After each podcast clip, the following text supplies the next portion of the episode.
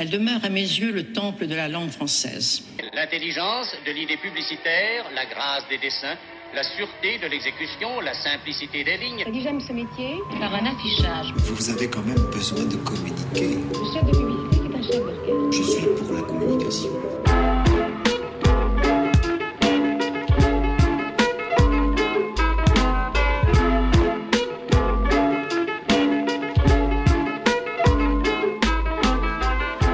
Bienvenue chez Derrière l'affiche, le podcast qui explore la communication à travers ceux qui la font. On a déniché pour vous des spécialistes dans leur domaine, stratèges, créatifs, chasseurs de tendances, consultants, pour tenter de décrypter la place de la communication aujourd'hui, défendre ses attributs, ses intérêts, son utilité sociale et sa valeur pour les entreprises. On a découvert des parcours traditionnels ou plus étonnants, des personnalités singulières, des cheminements évidents ou au contraire surprenants. On a parlé de leur métier, de leur quotidien, et on a évoqué sans tabou l'argent, le salaire, les tarifs. Ce podcast est fait pour ceux qui ont des doutes sur l'intérêt d'investir dans la communication, pour celles et ceux qui s'interrogent sur leur futur professionnel, et pour tous les curieux. Nous sommes Manon et Souila, deux communicantes passionnées, et nous souhaitons faire changer le regard sur ces métiers que nous pensons nécessaires et créateurs de valeur. Vous embarquez avec nous?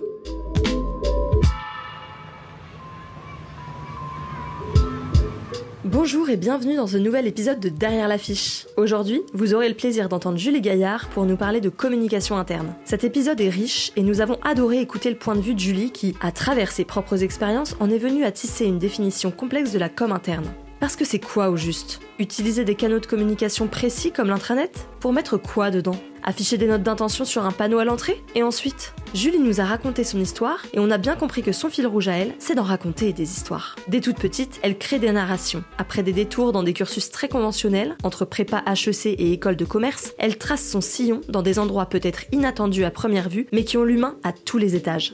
À travers ses expériences et sa construction en tant que communicante, c'est Julie elle-même qui a détecté l'importance pour son entreprise d'incarner sa boîte, aux antipodes du concept de capitaine de navire qui montre le cap en solo. Alors parce que comme interne rime finalement avant tout avec relations humaines, nous allons comprendre, grâce à la fondatrice de Jolie Lundi, toutes les dimensions de cette expertise essentielle à toute structure.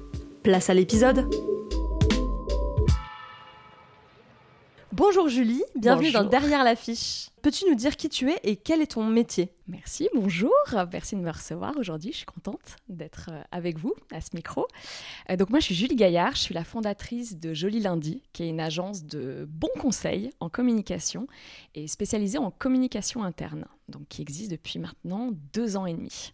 Qu'est-ce que tu as fait pour en arriver là? Quel est ton parcours? Tu peux nous raconter? Ouais, bien sûr. Alors euh, je réfléchissais justement en venant vous voir en disant pourquoi je fais de la com en fait Comment je me suis retrouvée là C'est drôle parce que je me suis jamais destinée à ça. Et en remontant, en me disant, bah, finalement, on retrouve.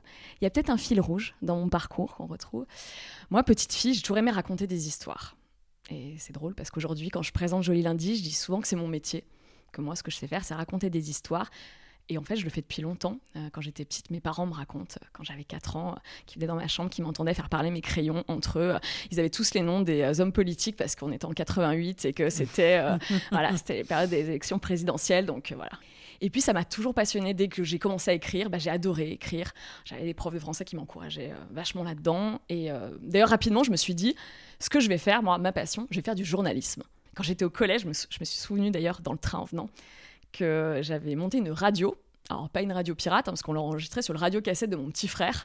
Ça s'appelait euh, Radio Scout, la radio des scooters. Sans que voilà, j'ai d'explications, parce qu'on n'avait pas du tout de scooter. voilà. Et, euh, voilà. et on parlait, c'était de la radio libre. Et ça, enfin, ça a été vraiment un fil rouge, quoi, cette envie de raconter des histoires. Quand j'étais au lycée avec le caméscope de mes parents, on tournait des fausses pubs avec une copine, on tournait des faux reportages d'envoyés spécial, euh, voilà, dans le garage. euh, Enfin bref, j'ai toujours aimé ça, euh, ce côté un petit peu entre la narration et un petit peu un côté spectacle aussi que j'aimais bien, le fait de prendre le micro, ça, ça me plaisait ce côté, voilà, que ce soit moi qui les raconte ces histoires-là, qui les mette en scène. Et du coup, voilà, il y a eu ce fil rouge du journalisme en me disant ça va être mon métier. Et puis à l'issue du lycée, euh, moi j'avais pas trop d'exemples dans ma famille euh, de- d'études supérieures. Mes parents n'avaient pas fait d'études supérieures. Donc quand t'as pas d'exemple comme ça de culture, de se dire bah, ce qu'on va faire après, de... bah, je me suis un peu fiée aux conseils d'orientation qui sont spoiler alert, pas toujours euh, les, les mieux placés pour t'orienter. Et euh, en l'occurrence, on m'a dit, bah, si tu veux faire une école de journalisme, euh, il faut que tu fasses une prépa. Et fais une prépa HEC, c'est c'est super, ça te préparera bien, c'est très généraliste. Et ça m'a pas du tout plu. euh, parce que bah, une... la prépa, c'est un prolongement du lycée, c'est très théorique, mais c'est aussi très exigeant, très rigoureux, très euh, Scolaire. scolaire. Mm. Là où moi, je l'étais pas du tout, même si j'étais une excellente élève. Et, euh, et les sujets me passionnaient pas du tout. J'étais au milieu de tous ces étudiants qui avaient l'air tous hyper convaincus que faire une école de commerce, bah, ça avait l'air super. Et c'est un peu comme ça que je me suis retrouvée en, école de commerce, donc à Grenoble École de Management, mais avec le même sentiment de dire bon bah je suis là, mais euh, qu'est-ce qu'on fait maintenant quoi? Pour faire quoi? Aucune idée de, des métiers auxquels ça allait me préparer. Donc beaucoup de choix par défaut, en disant que bon bah visiblement le droit, la gestion, la finance, ça allait pas être mon truc. Bon bah je vais aller faire de la com et du marketing parce que ça a l'air un peu plus rigolo, ça a l'air un peu plus fun. Et puis ça m'a amené peut-être voilà à raccrocher un peu les wagons avec ce que j'avais envie de faire, en me disant que finalement la com et le marketing c'était une façon de raconter des histoires. Et du coup voilà je me suis euh, je me suis plutôt investie là-dedans, mais à nouveau franchement avec euh, le recul, des choix de stage complètement par défaut, mais comme quand t'es là sans l'avoir choisi quoi. Donc bah faut faire un stage, bon bah je vais en trouver un, je vais prendre un peu le premier qui passe, Euh, je vais beaucoup m'emmerder. Jusqu'à, j'ai trouvé mon stage de dernière année, enfin entre ma deuxième et ma troisième année, et puis mon alternance au club de rugby de la ville de Grenoble. Et ça a été génial. Et c'est un endroit, pourtant j'ai passé un an et demi, hein. Et mais ça reste un truc hyper fort ancré dans mes tripes, cette expérience d'un an et demi au club. Je suis avec toutes mes prétentions d'école de commerce, et puis je suis repartie sans. Parce que moi, je, suis- je suis rentrée en stage, donc c'était un stage en com.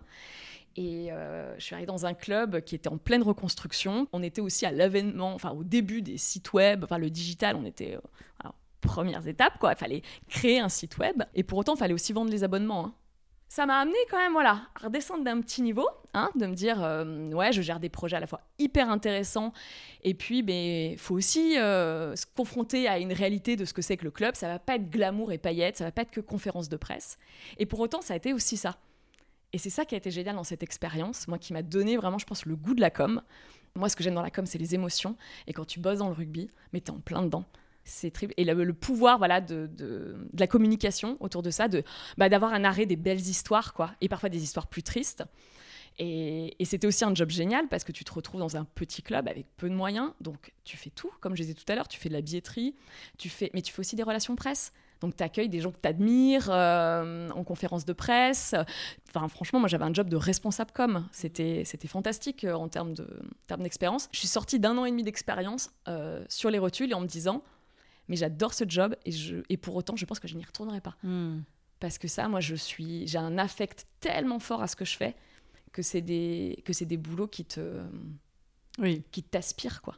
Et euh, tu avais un, ou une tutrice, tuteur euh, où tu étais vraiment livré à toi-même en fait parce qu'ils n'avaient pas cette main d'œuvre là et que c'était bon le bon plan comme beaucoup de boîtes font? Finalement. Alors j'avais un directeur, euh, un directeur marketing commercial, mais qui était beaucoup plus sur la fonction euh, commerciale, qui était quand même un, un tuteur, hein, qui était un tuteur, mais, mais j'étais quand même euh, très autonome et très libre sur, sur l'ensemble. Et j'ai appris énormément. Enfin, Oui, t'as franchement, beaucoup appris en fait par toi-même à Ah aller bah oui. chercher l'info et Oui. J'ai fait énormément de bêtises aussi. hein, Ouais. voilà. je me souviens des les premières fois où t'envoies, tu pensais bien faire, et t'envoies la compo d'équipe trop tôt à la presse et qu'elle paraît et qu'on te dit mais elle n'était pas définitive et on l'a pas annoncé aux joueurs. Et bon, on- ça paraît pas dans l'équipe, hein, c'est le, le journal local et tout ça, mais quand t'as euh, 20 ans. euh, moi, j'avais l'impression que ça y est, c'était terminé, c'était terminé, que Mm. ma vie était terminée, et que voilà, je- plus jamais tu la referas. voilà, j'allais euh, j'allais, euh, voilà, changer d'identité et quitter le pays. Quoi. Et ensuite, moi, je suis rentrée, j'ai fait, euh, donc je suis rentrée euh, au sein du groupe SAMC. J'ai passé, euh, donc, qui est un groupe de distribution de matériaux de construction, dans lequel j'ai passé 11 ans. Euh, Ah, donc rugby, matériaux de construction. il me reste, Clac. il me reste l'armée. Et après, j'ai fait le loto euh, bigot du patriarcat.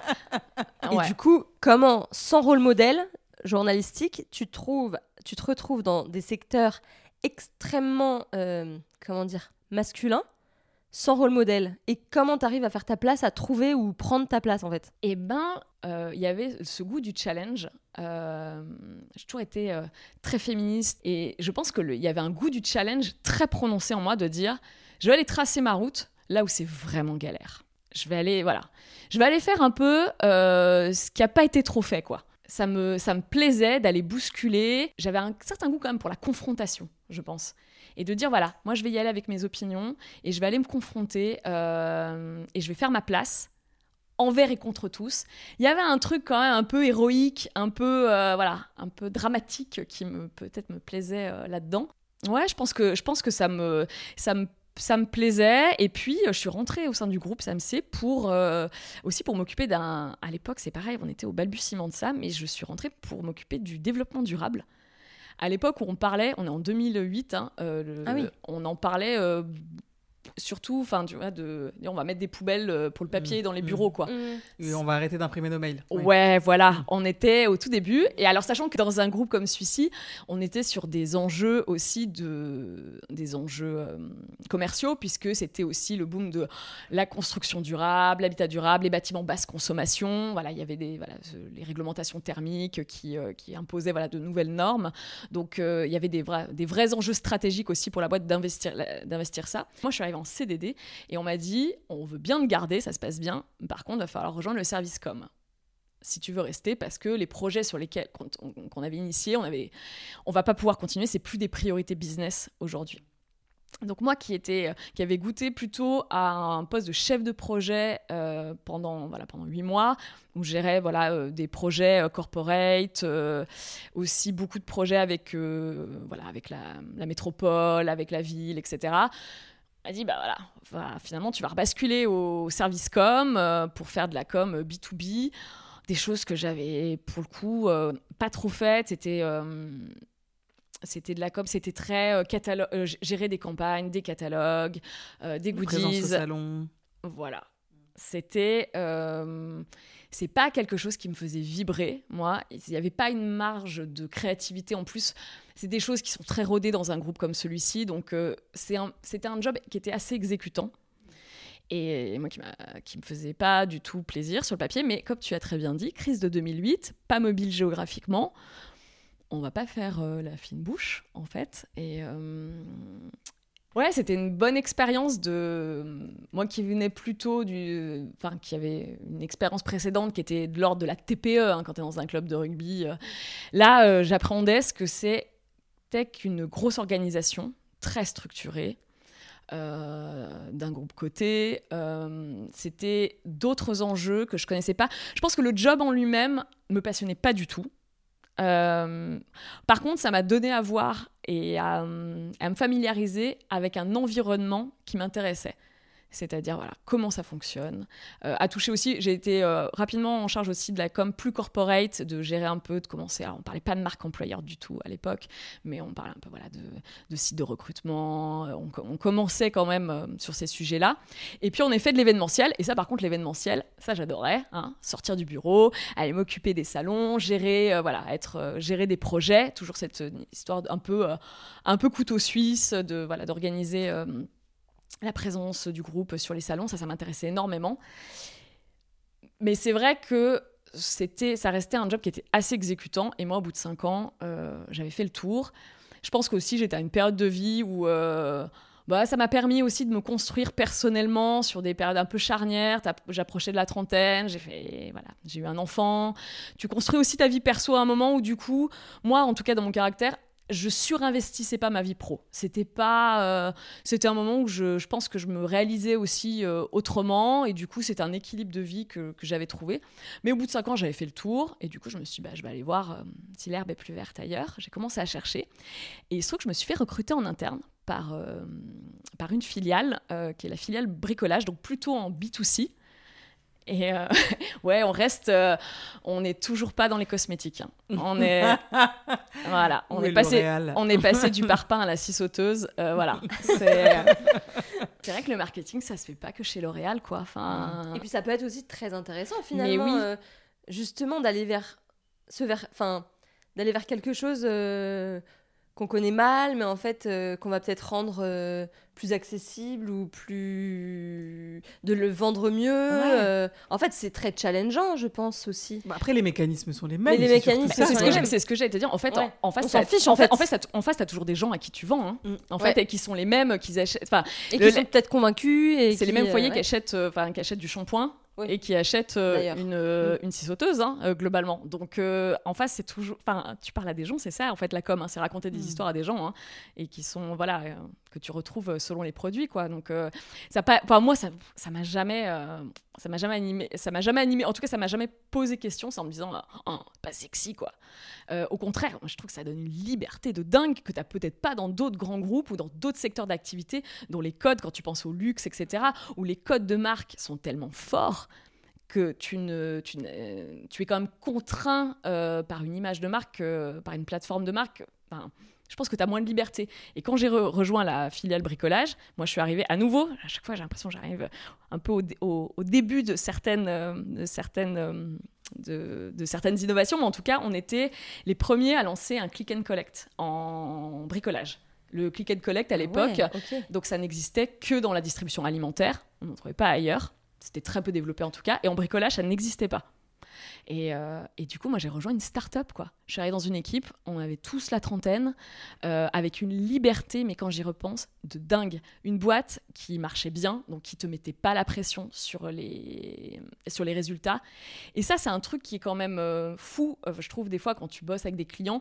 Bien sûr qu'il faut des, des KPI, bien sûr qu'il faut amener du retour sur investissement, bien sûr que c'est important. Mais je trouve qu'on laisse de moins en moins de temps au projet, quoi. Et moi, Bah, j'ai été, dans une- ouais. j'ai été dans une équipe où on nous a laissé du temps, où bien sûr qu'on n'a pas pesé euh, 10% du chiffre d'affaires la première année, mais on a eu le temps de lancer des projets, de tester des choses. Mais je trouve, moi, ça a été une école, mais géniale, quoi. Dans cette équipe, on était 8 et on avait une liberté de mettre en place, de dire, bah voilà, on va, on va, on va tester des choses sur le site, des mécanismes euh, en marketing, on va, et puis ça marche pas, bah c'est pas grave. Il faut une certaine aisance aussi euh, financière euh, dans la société dans laquelle tu es. Il faut avoir des budgets pour pouvoir le faire, un confort, une sérénité pour pouvoir le faire. Mais on l'a eu et, euh, et ça m'a ça m'a éclaté. Et en fait, on est revenu me chercher en interne un peu sur mes compétences événementielles, puisque en fait la boîte avait un, un événement qui était organisé chaque année, qui était un gros salon qui rassemblait, comme le font beaucoup de marques, hein, ils font venir tous leurs fournisseurs, euh, et puis on rassemble bah, toutes les équipes pour voilà, dans un but de présenter les innovations produits, de lancer un peu l'année à suivre en termes d'objectifs. Et puis on est venu me chercher pour euh, organiser ça avec un binôme, euh, cet événement. Et c'était au-delà de l'événement de son, de l'événement en tant que tel, il y avait des énormes enjeux de cohésion, puisque c'est un événement qu'on organisait 100% en interne. Alors bien sûr, tu avais des prestats techniques, etc. Mais la, gestion de projet, en fait, on coordonnait 80 personnes sur la gestion de projet pendant 9 mois.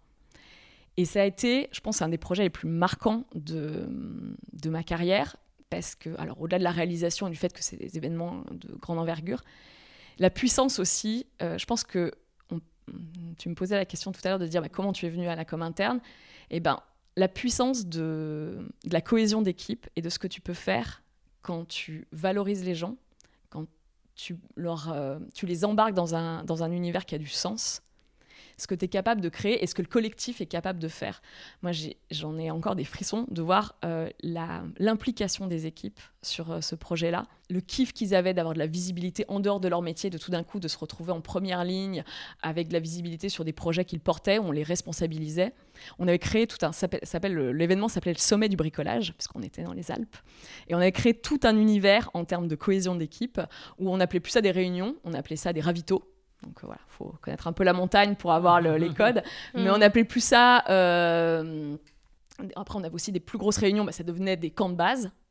C'était plus des groupes de travail, c'était des cordées Mmh, avec des mmh. premiers de cordée. Et tout ça se déclinait aussi en univers qui, avait- qui faisait du sens aussi par rapport à ce qu'on faisait. Et, euh, et d'ailleurs, quand on- après l'événement, on les a amenés bivouaquer euh, en, en montagne. Euh, moi, au-delà de du succès de l'événement, de voir les gens, mais tellement kiffés que tu les embarques dans cette histoire-là, qui les sort aussi de leur quotidien, que tu, que tu crées du sens autour d'un projet commun. Moi, ça me, enfin, c'est un de mes meilleurs souvenirs pro et ça, ça me galvanisait. Et ça a tellement bien marché, ce, donc cet événement qu'on a organisé deux ans de suite, que ça fait naître un besoin où la boîte est venue me chercher le COMEX en me disant, mais en fait, euh, ça, faut le faire tout le temps un peu. hein, de ce que tu es en train de créer sur un événement, ben, on a besoin faut de l'animer tout le temps, ce- cette, cette question du sens, d'appartenance, ouais, ce- euh, ce- ouais. cette cohésion. La il faut fierté du groupe, ouais. Exactement. Et du coup, on a créé le, le poste de responsable communication interne pour moi qui n'existait pas. euh, auparavant, euh, auparavant dans, la, dans la société. Donc j'ai Ah créé ouais. mon poste Incroyable. en direct avec, euh, avec le COMEX. Et donc c'était euh, enfin, c'était vraiment, enfin, c'était vraiment super, quoi, parce qu'à nouveau, il y avait tout à, tout à faire. Dans une boîte, à nouveau, où euh, il y avait une liberté de dingue, euh, où on me faisait où une confiance. Ouais, une, vraiment, vraiment une confiance et ça permet tellement de choses, quoi. La, confiance, quand, à nouveau, je reviens là-dessus, hein, quand tu donnes le temps aux gens et que tu leur donnes la confiance, mais tu peux avoir mais tellement de, de belles choses qui peuvent être faites. Et justement, par rapport à ça, là, cette histoire de confiance qu'on Ouais. t'a donnée où tu as senti qu'il y avait un. euh, tu nous as parlé d'événements marquants. euh, de, Est-ce que là, tu pourrais nous. Tu as des rencontres phares, je pense euh, d'humain à humain, quoi. C'est-à-dire des gens qui t'ont marqué, euh, là, que tu peut-être aimerais, aimerais citer ici, et qui ont fait que là, tu t'es dit, je suis, je suis quand même à la bonne place. Alors ouais, alors c'est- une, une question, euh, c'est une question difficile parce que moi finalement j'ai passé beaucoup de temps dans la même structure, même si j'ai changé Oui. un peu de structure en interne, Euh, et j'ai l'impression d'avoir beaucoup défriché aussi avec les équipes. Donc en n'ayant pas forcément justement cette notion de mentor, et tu vois, et, la question est intéressante parce que je pense aussi que moi le manque de mentor m'a fait quitter la boîte. C'est-à-dire qu'à un moment on parlait de rôle modèle Mm. tout à l'heure, tous ces secteurs masculins, qu'est-ce qui t'a attiré, pourquoi t'es allé vers là bah en fait, euh, ce côté de dire euh, je vais défricher, euh, en tout cas moi dans mon caractère, il marche un temps.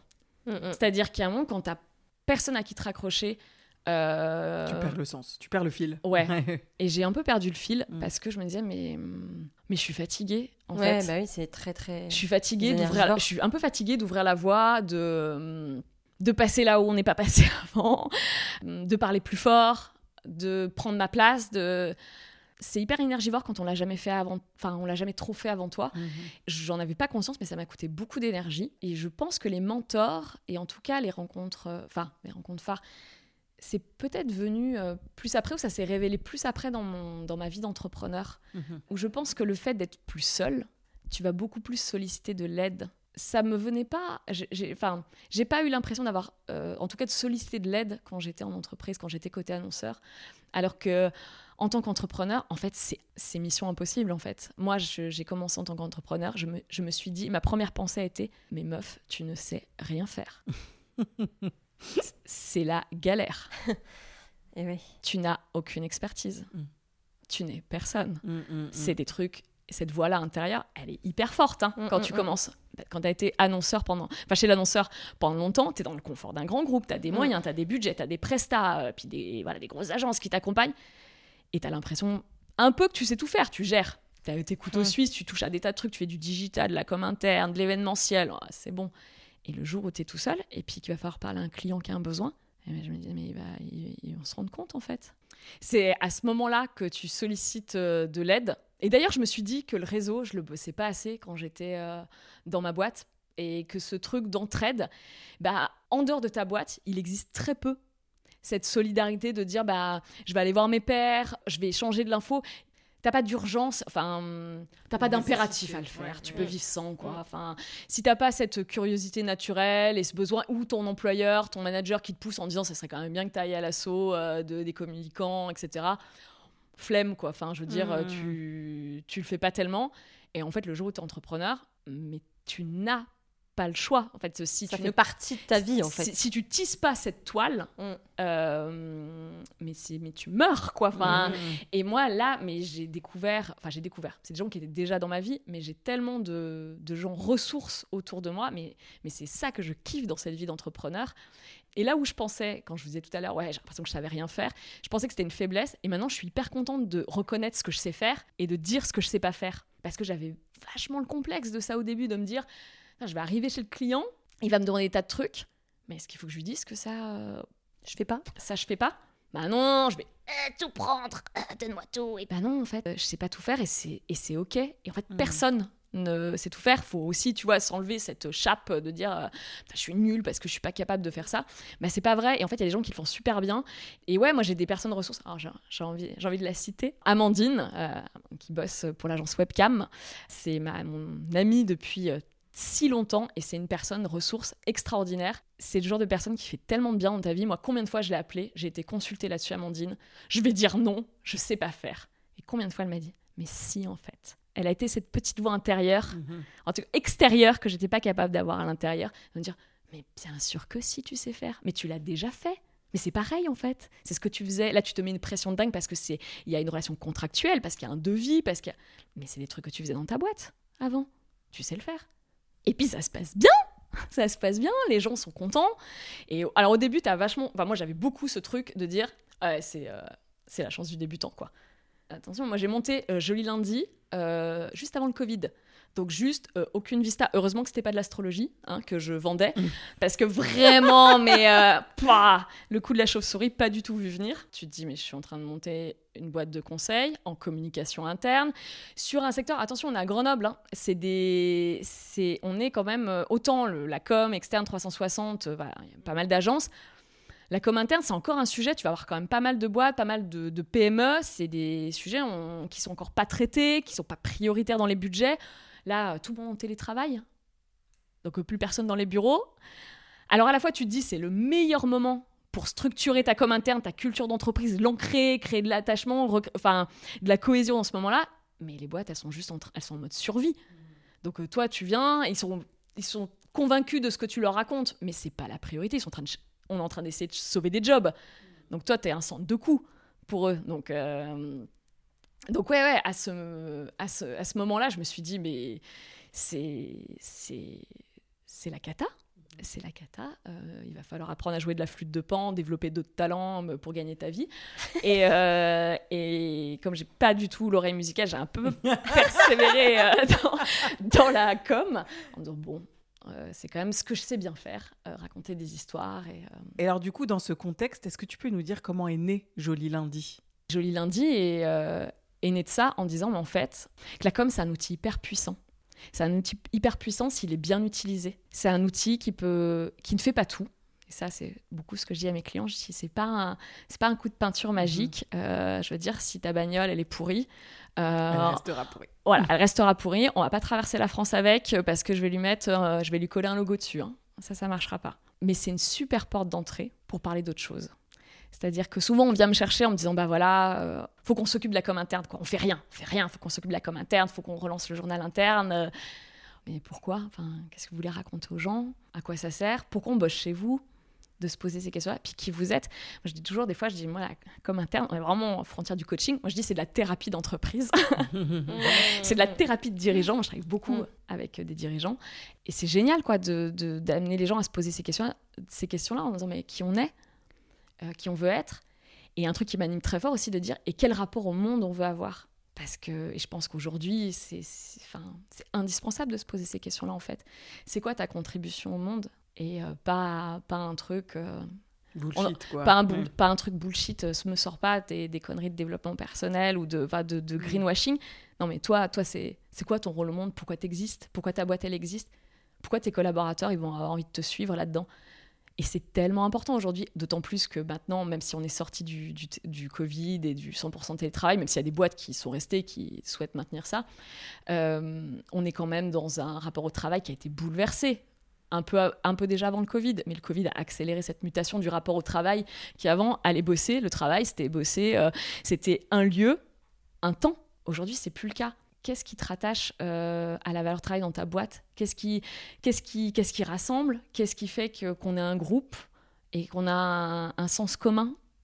Et, et ça, c'est tellement fort. Aujourd'hui, moi, je, je rencontre des boîtes qui me disent, mais euh, on a des collaborateurs selon les métiers, des fois qui sont sur le terrain euh, toute la journée, on les voit jamais. euh, mais comment je fais en sorte de, de, de fidéliser mes collaborateurs qui partent pas au plus offrant? Parce que quand, je veux dire, quand ton employeur, tu le vois jamais, que tu n'es jamais à ton bureau, que bon, tu pas vraiment d'équipe, qu'est-ce qui, qu'est-ce qui, te, qu'est-ce qui maintient le Mhm. lien à ta boîte, à part ta fiche de paye?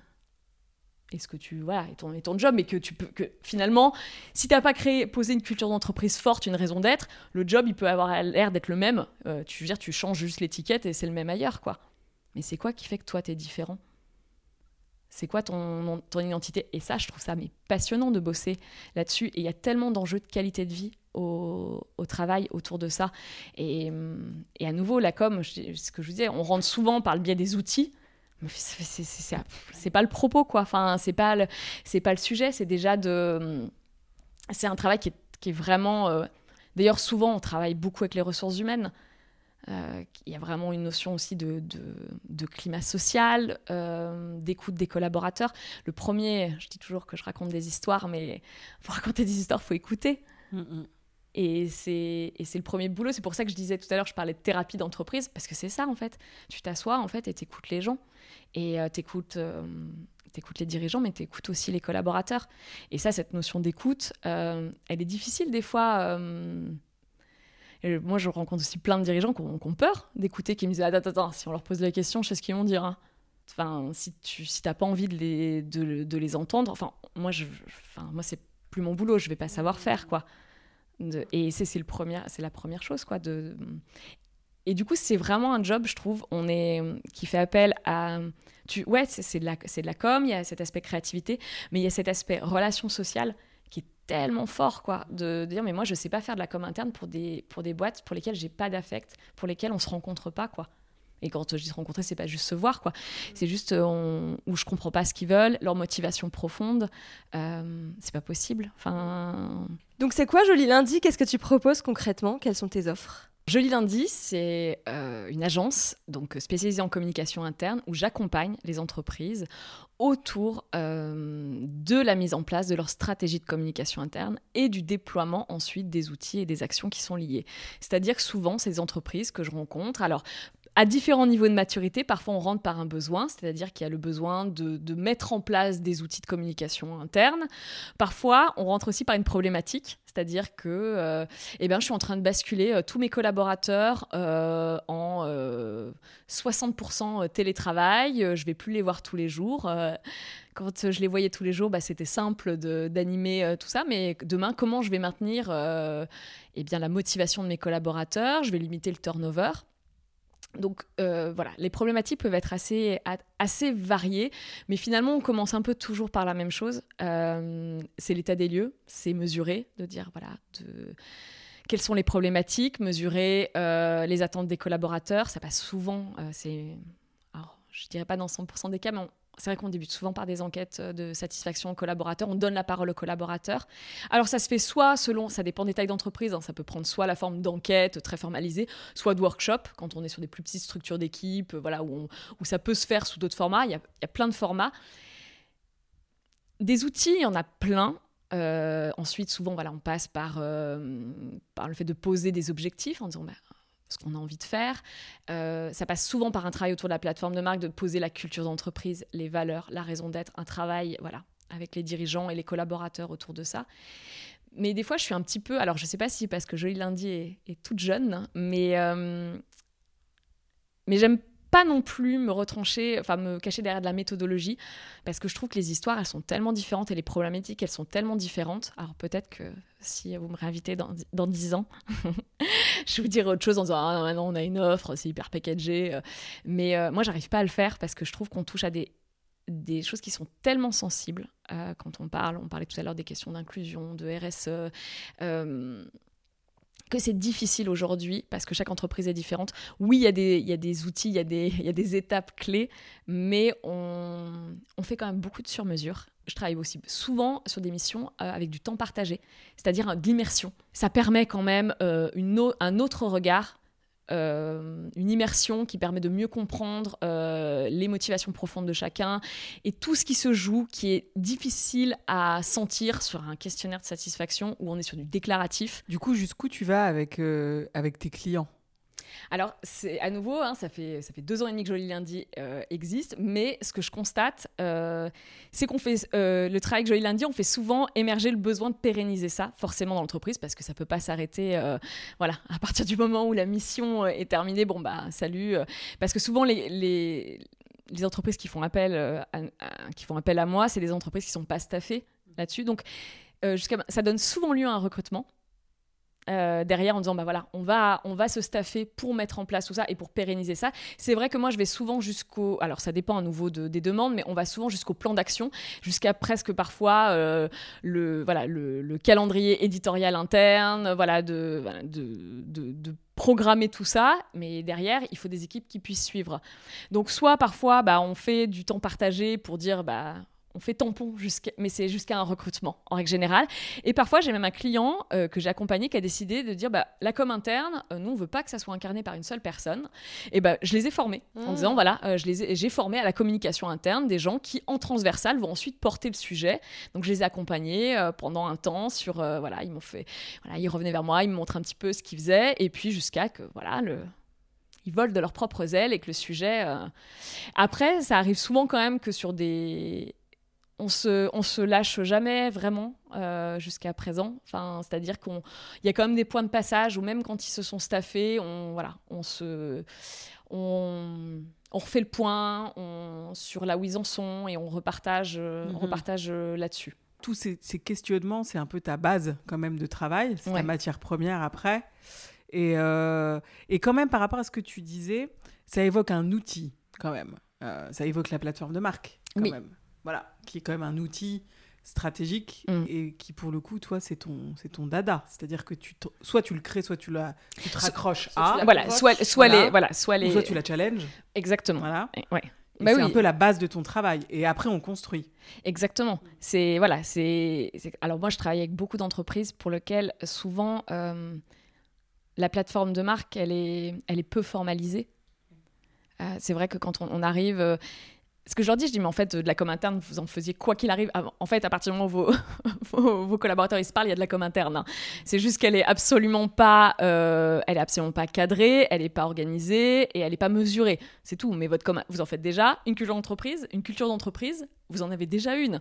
Mais c'est pareil, c'est juste qu'elle n'est pas identifiée, donc vous êtes en donc du coup, bah, vous intégrez des nouveaux collaborateurs, vous êtes en incapacité d'onboarder, enfin de- d'intégrer euh, des gens qui vous ressemblent ou qui en tout cas qui vont, alors pas forcément qui vous ressemblent, mais qui en tout cas qui vont être en capacité d'adhérer à cette culture d'entreprise et de, et de faire groupe aussi, euh, aussi avec vous. Donc c'est aussi ce travail de, de formalisation de la culture d'entreprise, de travailler sur, euh, sur les valeurs. Et il y a un travail, je trouve, essentiel je, de- d'accepter aussi sa vulnérabilité en, en com interne et de ça c'est lié pour moi aussi à la notion d'authenticité.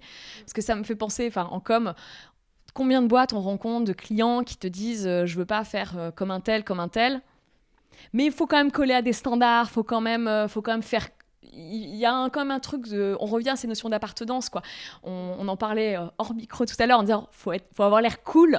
Voilà ce truc de dire quand tu veux coller à des choses qui te ressemblent pas en fait, à quel moment tu vas être différent, à quel moment ça va être incarné, si en fait ce que tu veux, c'est surtout pas prendre de risques.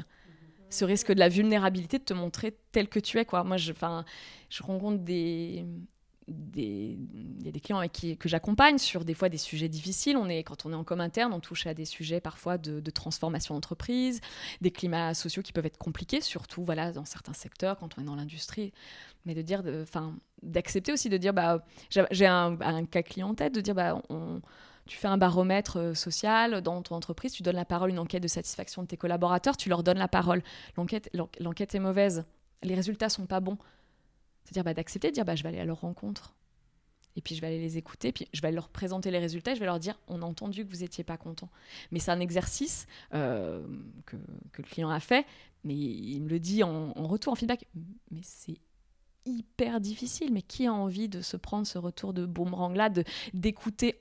Souvent, tu sens, tu sais très bien. Enfin, moi, je rencontre peu de dirigeants qui sont dans les tours d'ivoire et qui ont aucune idée de ce qui se passe chez eux. Ils sentent très bien. Mais de là à s'y confronter, d'accepter ce- d'accepter puis d'accepter aussi cette prise de parole de dire euh, bah on n'est pas bon là-dessus. On a envie d'aller- on a envie d'aller là mais pour l'instant on n'y arrive pas encore. Et, cette vulnérabilité qu'en fait je pense que qui est très peu valorisée et qui est pourtant tellement qui, qui est acceptée et qui est pas une perte de leadership quoi aujourd'hui de dire mais Au ça contraire, ouais.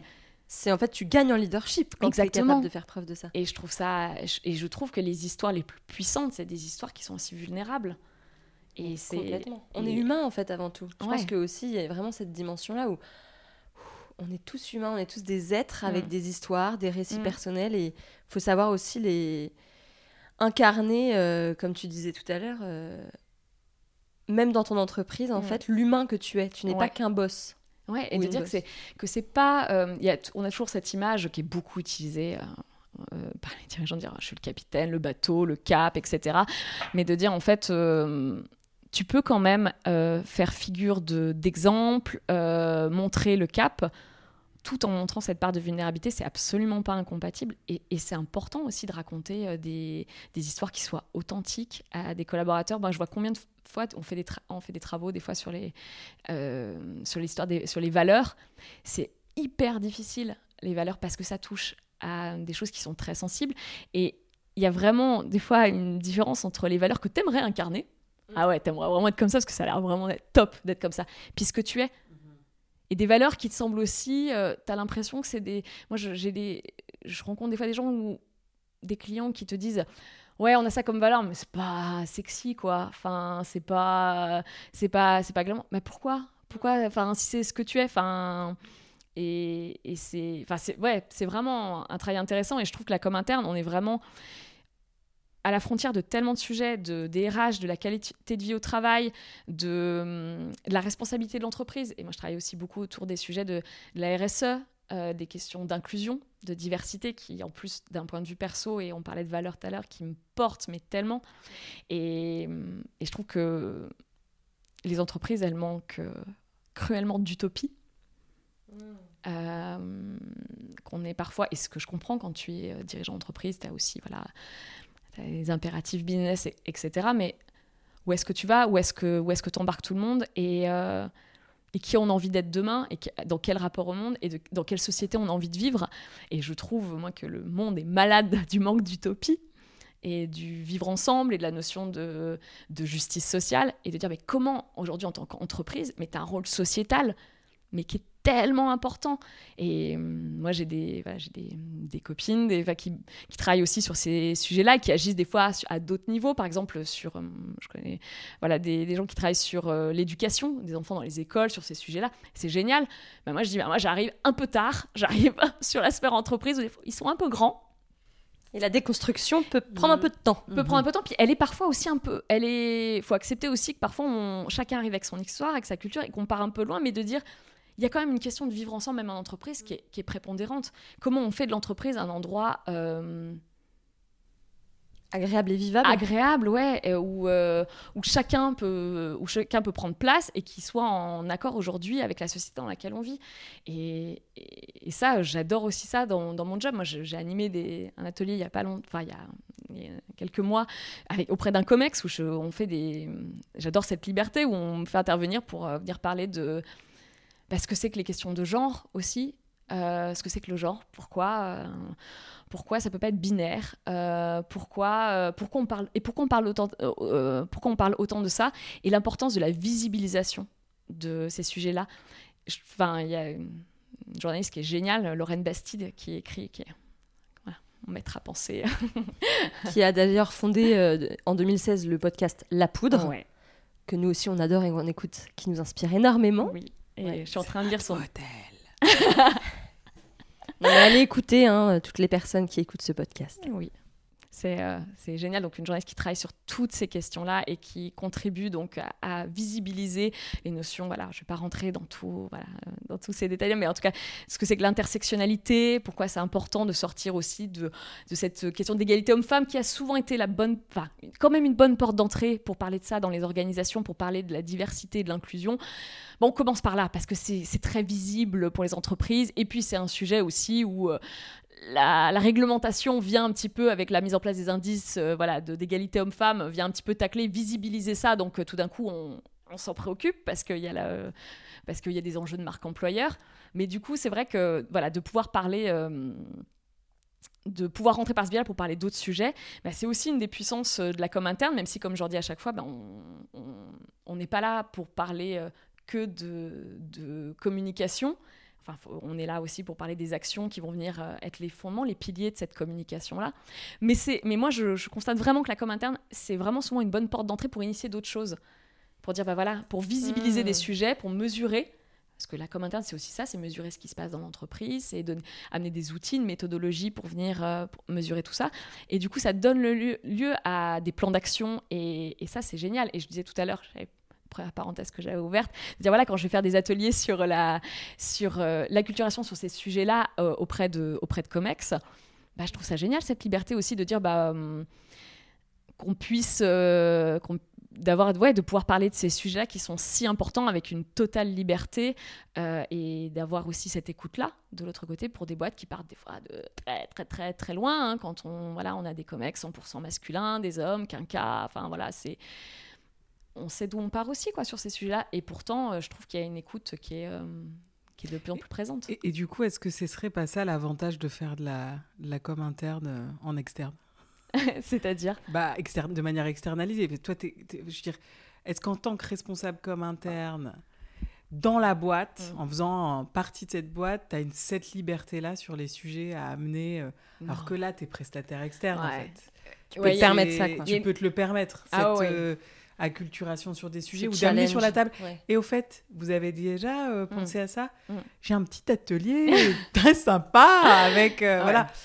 Ça, tu peux le faire en, tant que prestataire. Ah euh, oui, il y a une- En com interne dans une boîte.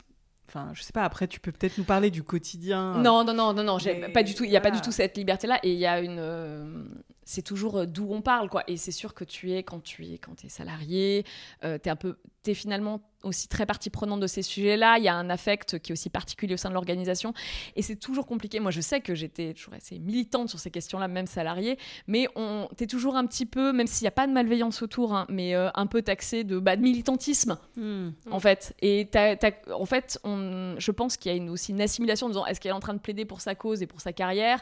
Ou est-ce que c'est euh, voilà euh, ou est-ce qu'on a un, un mal-être plus profond dans la boîte sur ces sujets-là. C'est sûr que le fait d'être euh, d'être à ton compte, d'arriver en tant qu'agence, mais tu as une, une liberté de parole qui est, euh, qui est beaucoup plus importante pour pousser ces sujets-là. Et tu as aussi un truc que moi j'ai découvert, tu as aussi un crédit qui est donné à ce que tu dis que moi j'ai que j'adore dans, dans ce que je fais aujourd'hui. Alors je dis pas que t'es t'es pas euh, t'es pas cru et, entendu en entreprise, mais moi j'ai découvert ce que c'est qu'être aussi alors, ça va être à l'encontre de ce que j'ai dit tout à l'heure avec ce syndrome de l'imposteur que tu as au début, mais quand tu commences à avoir un peu plus d'assises dans ce que tu fais, quel kiff aussi de- d'aller voir des clients qui en fait ils viennent acheter ton expertise. Donc en fait quand tu parles, on t'écoute. Et On oui. et on, te, on croit à ce que tu dis, et en fait, on a envie d'appliquer ce que tu dis, parce qu'en fait, c'est tout bête, hein, en fait, c'est ce qu'on paye. Ah, waouh! Mm. Ça, c'est génial quand même. Il y, a un- il y a un truc très galvanisant aussi. euh, et c'est c'est pas de l'ego, c'est ju- juste de te dire, mais en fait, euh, j'ai un pouvoir d'action. Mm. J'ai un pouvoir d'action très fort et, et je suis écoutée. Et moi, j'ai encore cette petite vingtaine d'étonnement, des fois, quand, euh, quand je bosse avec, euh, des, voilà, avec des dirigeants ou quand je dis quelque chose et puis que je constate que ça fait, enfin, ça fait l'unanimité autour de la table. Et voilà, j'ai parlé, puisque je suis l'experte sur ce sujet-là, Mm. c'est validé. Et j'ai encore ces petites vingtaines en disant, Hum, hum, sérieusement? Vous trouvez ça bien? De, de dire, ah, génial, quoi. Bah ouais. Donc, euh, ce qu'on apprend en cours sur le journal interne, l'intranet, euh, la petite note d'intention sur le panneau, euh, on en est assez loin en fait. Moi, c'est ça que je, je- je- je retire aussi de la com Ouais. interne. On est très très loin juste du, de l'outil. Euh, Dans le métier, parce oui. que, Mm. en fait, euh, c'est toute une mise en place et c'est de la relation. Exactement. Eh, Mais c'est encore traité beaucoup par l'outil dans beaucoup de boîtes. hein. Mhm. Euh, C'est-à-dire qu'il y a beaucoup de boîtes qui te disent mais nous on est euh, très très bien organisé, on a un intranet sous SharePoint et puis on a euh, on a un journal interne. Voilà, euh, c'est bon quoi. On fait tout ce qu'il faut. Ah, on a fait une enquête et les gens ils sont pas contents. Ah, Mais comment ça se fait avec tout ce qu'on fait quoi? Enfin, on a fait un arbre de Noël. Oh, on a mis un baby foot en salle de pause. Mais les gens ils sont ingrats quoi. Enfin, je, je- Hmm. caricature, mais en effet, les- la com interne est- a été longtemps, je pense, enseignée et puis comprise dans les organisations comme des, simplement comme des outils et des, outils hyper top-down, quoi, en disant, voilà, c'est un haut-parleur, on va dire aux gens ce qui se passe et, euh, au niveau du, voilà, de la direction. Et puis, il n'y a pas de remontée, quoi. hein. C'est très descendant. Et c'est de dire bah, comment, en fait, tu instaures un dialogue. C'est une discussion, hein, la com interne. Co- combien ça coûte euh, de faire appel à tes services? Très cher. Euh, non. Alors c'est difficile, hein, puisque tout à l'heure je disais, bah, on est sur du sur-mesure. Donc c'est vrai qu'il y a une méthodologie, euh, donc, mais j'ai des budgets qui sont hyper variables. Déjà parce que j'ai une typologie de clients, je travaille avec du grand groupe, je travaille avec euh, de, la, de la petite PME euh, parfois, donc euh, les besoins ne sont pas les mêmes et on, s'adapte. Donc on a des budgets qui vont commencer sur, des, hum, sur une partie audit, besoin structuration, stratégie, plan de communication. Voilà, on va avoir des budgets autour de de, de 2-3 000 euros jusqu'à quand on a de l'accompagnement, on peut aller voilà, sur des budgets de 50 000 euros quand on est sur un accompagnement au long cours avec euh, du temps en présence. C'est voilà, ça va être très variable euh, selon, selon le besoin. Est-ce que le client il est staffé ou pas? Est-ce qu'il y a des équipes derrière? Est-ce qu'il faut faire? Est-ce qu'il faut produire des choses? Est-ce qu'il faut produire du rédactionnel? On est aussi sur des métiers comme interne où tu, tu rédiges, j'en ai pas parlé, mais tu rédiges beaucoup. Il faut beaucoup produire d'écrits. On raconte beaucoup d'histoires. Donc euh, voilà, est-ce que, est que le client est autonome là-dessus? Est-ce qu'il veut un support? Est-ce qu'il est-ce qu'il externalise tout ça auprès de toi? Ça, ça va varier vraiment, euh, comme de la com externe, hein, ça va varier vraiment, mais voilà, on est dans, ce- on est dans des fourchettes très variables. ouais. Est-ce que euh, tu aurais des, des, des conseils euh, à donner pour euh, à donner à des jeunes qui euh, voilà à la jeune génération, à des jeunes qui aimeraient se peut-être euh, enfin, qui s'intéressent à la communication interne, qui aimeraient se diriger vers vers ça. Est-ce que tu as des, des conseils à leur donner ou peut-être des choses que tu aurais aimé qu'on te dise toi il y a quelques années. Voilà. Ouais, il y a 2-3 ans. Euh, non, moi, il y a deux conseils que j'ai envie de donner euh, et qui, finalement, un conseil, le- enfin, qui sont des conseils qui fonctionnent, je pense, pour d'autres secteurs que, que, que la com interne, mais qui me semblent hyper importants. C'est euh, connaissez vos motivations profondes. Enfin, faites confiance à votre intuition. Regardez pas ce qu'il y a dans l'assiette des copains. Et ça, c'est ce que je dis tout le temps à mes étudiants à GEM. Arrêtez de de donner de la valeur à ce que vous avez en fonction de ce que les autres ont. Et ça, c'est tellement important parce que je pense qu'on est dans une société de l'image et qui, qui nous flingue tellement via les réseaux sociaux, etc., que c'est super difficile d'évaluer seul sa propre réussite et on l'évalue énormément par rapport aux autres. Et moi, j'ai eu énormément de mal avec ça, de me dire, mais attends, je suis en train de monter ma boîte, est-ce que, oh, mais euh, je, pourquoi je, je vais pas bosser chez, Proct- chez Procter Gamble, chez L'Oréal, enfin, dans des grosses boîtes euh, euh, arrêtons de regarder ce qui se passe ailleurs et, et juste enfin, voilà, identifier ce qui vous fait vibrer, vous fera lever tous les matins. Et la deuxième chose, et quand on fait de la com, c'est tellement important, et je vois, je bosse avec tellement de services com, tellement aussi d'autres agences qui, je pense, ont du mal à le faire.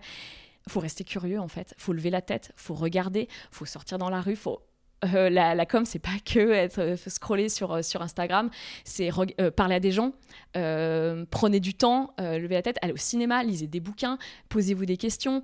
Moi, je me pose tout le temps des questions. Je regarde des films, je me dis, mais tiens, la caméra, elle est posée comme ça. qu'est-ce qu'on veut me faire sentir Dans quel point de vue on me met Et pourquoi qu'est-ce que ça me fait sentir Et pourquoi ça me parle Pourquoi ça me crée une émotion Mais posez-vous des questions. Enfin, et je trouve que la curiosité. Enfin, la créativité, on fait des métiers de créatifs. Et la créativité, c'est pas un truc que tu as planté à l'intérieur de toi puis qui va être là tout le temps, qui va grandir tout seul. Je veux dire, si à un moment tu te nourris pas euh, et de choses, on n'est pas obligé de faire que des webinars sur la com et sur le marketing digital. Enfin, a- c'est, je veux dire, moi j'en fais très peu. Ça me gonfle 80% du temps. J'en fais de temps en temps pour me dire, allez, il faut quand même que j'ai le bon wording, il faut que ça, que je m'intéresse à ça. Mais globalement, bah non, je vais au ciné, je lis des bouquins sur ce qui m'intéresse, sur ce qui me fait vibrer. Je regarde des trucs qui me font marrer. Je me nourris, enfin j'écoute énormément de podcasts. Euh, et ça, de rester curieux, je pense que c'est quelque chose. Et surtout quand on est euh, côté annonceur, je pense agence, on le fait peut-être un peu plus. Mais ça, on l'oublie parce qu'on est dans une routine. Et, euh, et, on, et on oublie ça de dire que si on si on l'arrose pas, quoi, cette créativité, c'est pas possible. quoi. Et, et c'est tellement le côté kiffant de notre boulot. quoi. De... Donc voilà, levez On la va tête. pas dire le contraire. On est tellement en phase. levez la tête et regardez autour de vous. quoi. Je crois que c'est. euh, Mhm. Merci beaucoup. Euh, pour terminer euh, cette conversation, qu'est-ce que ça t'évoque derrière l'affiche? Haha. Ce que ça m'évoque euh, derrière l'affiche, eh ben c'est bon, c'est c'est un petit peu ce qu'on vient de faire aujourd'hui, c'est de partager les coulisses. Moi j'ai moi j'ai beaucoup regardé l'affiche et je me suis pas souvent posé la question de ce qu'il y avait derrière et ce qui ce qui faisait ce qui l'a fait tenir, ce qui la faisait tenir l'affiche. Et je me suis beaucoup voilà, focalisée sur le résultat et je trouve que tout ce qui se passe derrière, tout ce qui construit l'affiche et tout ce qu'on met en place, et ben c'est tellement euh, les coulisses sont tellement plus intéressantes et plus passionnantes. Et voilà, quand je faisais de l'événementiel, moi mon kiff, mon énorme kiff, c'était d'être une petite souris et de me mettre derrière le rideau et de regarder les gens s'amuser, voilà, et dire waouh, c'est moi qui ai fabriqué tout ça. Donc voilà, ce que je trouve qu'on fait des, des métiers euh, géniaux et que, et que la, la, recette, elle est aussi intéressante que le résultat. Quoi. Merci Julie. Merci infiniment. Merci. Merci beaucoup.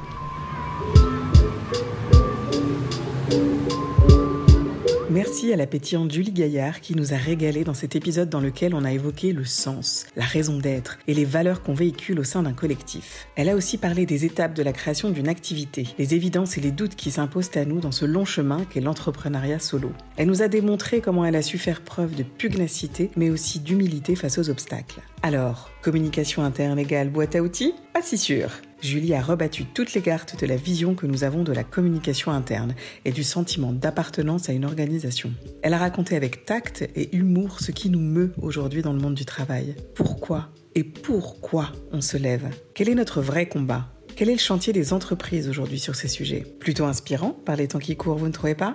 À bientôt dans un nouvel épisode de Derrière l'affiche. À la réalisation et au montage de cet épisode, Fanny Gaucher. Le générique a été réalisé par Yuen Madek. La musique est signée Jim Beatmaker avec le titre C'est la rentrée. Si vous avez aimé et trouvé ce contenu intéressant, partagez-le. Parlez-en autour de vous. À bientôt pour découvrir notre prochaine tête d'affiche.